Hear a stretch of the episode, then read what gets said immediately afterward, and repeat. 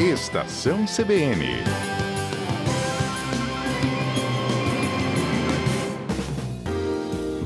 Bioeconomia na Amazônia, com Marcelo Ferronato.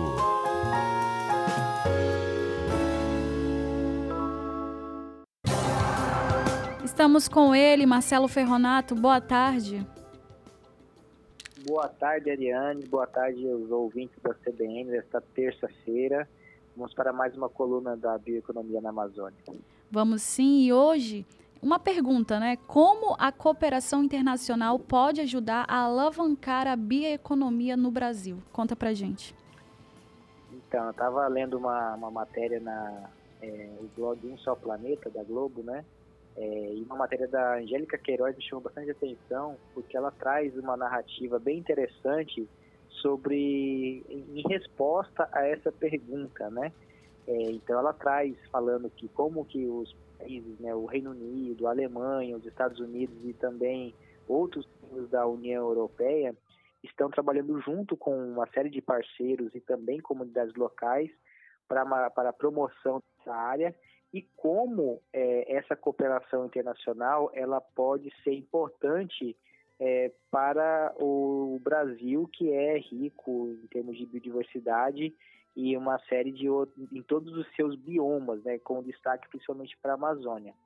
Essa questão da bioeconomia, né, esse trabalho em cooperação, ele está alinhado ao crescimento de uma visão econômica cada vez mais sustentável e inclusiva a partir do uso de insumos da biodiversidade, né? Por isso que essa visão mais sustentável é, é, é uma boa notícia para nós brasileiros, porque detemos é, em nosso território e nos biomas que estão é, espalhados por esse vasto território uma série de é, elementos da natureza que possibilitam esse desenvolvimento da bioeconomia, que são fibras, né, é, principalmente fibras, você tem frutas, diversos outros elementos da biodiversidade que podem aí fornecer uma série de matérias-primas, tanto para a indústria como para a alimentação humana e para o nosso bem-estar como um todo. E muitos países já têm feito investimentos altos, né, no fomento a essas cadeias de valor que vão conservar a biodiversidade e que também restauram, né, muitas vezes, os ecossistemas nativos.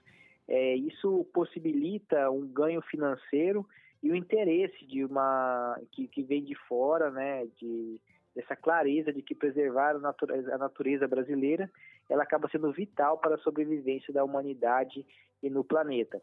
É, por isso que a gente está aí em várias campanhas mundiais né, em torno da conservação dos biomas e da restauração dos biomas, ou seja, da recuperação de áreas que foram degradadas e desmatadas ou devastadas ao longo do tempo e que por essa, por suas condições únicas é, e sensibilidade precisam ser recuperadas. Então existe uma série de soluções que são apontadas aí é, e vários projetos são desenvolvidos, né, é, nesse sentido.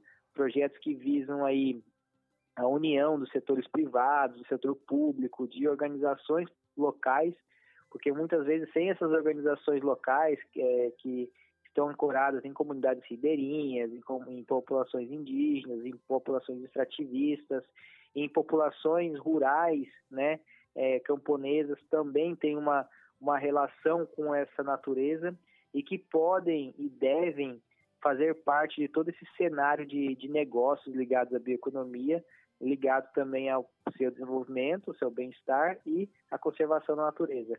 E existe assim uma série de, de, de, de projetos como esse, a gente fala muito do Brasil, é, ligados ao combate ao desmatamento, né, melhoria dos meios de subsistência das pessoas, mas que não estão só no Brasil. É, existem programas de países, por exemplo, como é, o governo britânico, é, que acaba se espalhando em outros países da África Central, do, do Sudoeste Asiático e também da América Latina, voltados aí a compartilhar esses benefícios, a fazer investimentos mesmo nesses mecanismos de, de negócios que possibilitam aí a conservação ou então a, a não emissão de gases e o combate à crise climática global que vivemos.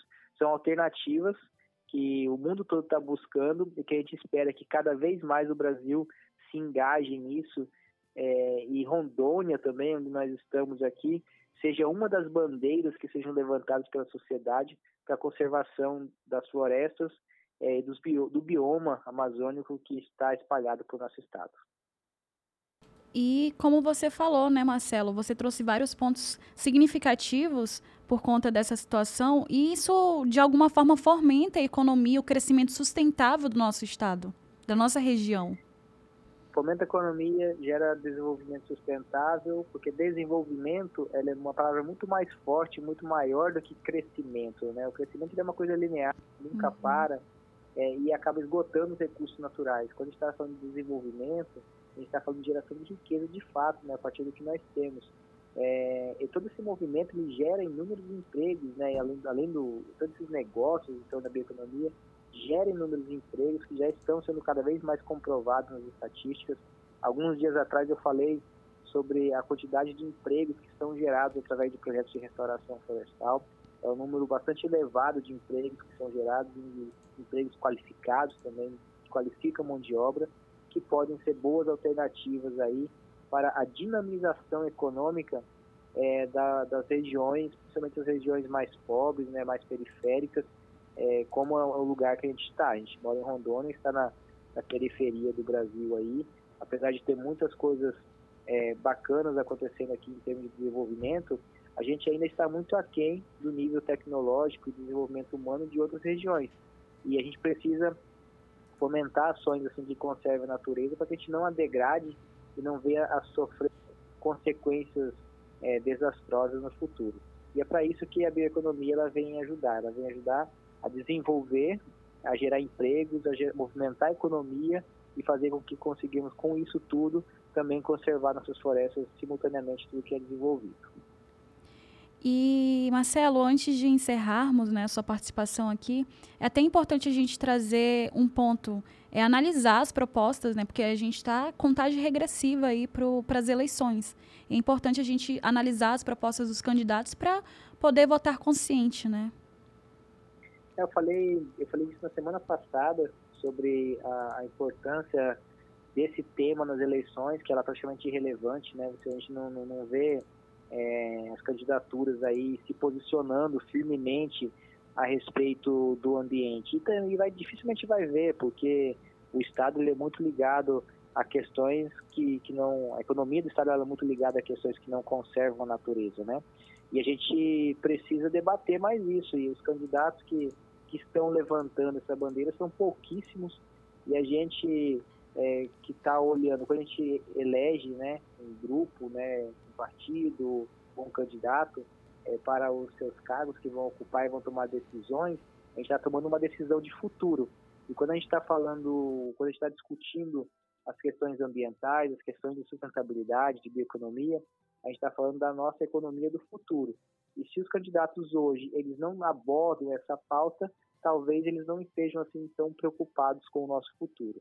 E aí é importante que nós é, possamos avaliar é, quem de fato está preocupado com o futuro e qual a economia do futuro é, que está nos sendo colocados aí à nossa disposição, sendo que uma das propostas é a bioeconomia, que a gente praticamente não vê é, e não ouve nos dias atuais isso sendo discutido no universo político, apenas os acadêmicos e científicos e técnicos e econômicos. Mas infelizmente na política isso ainda não reverberou da forma que deveria chegar. Fica a contribuição do Marcelo Ferronato. Muito obrigada, Marcelo, pela sua coluna de hoje e até a próxima. Obrigado e até a próxima semana. Tchau, tchau.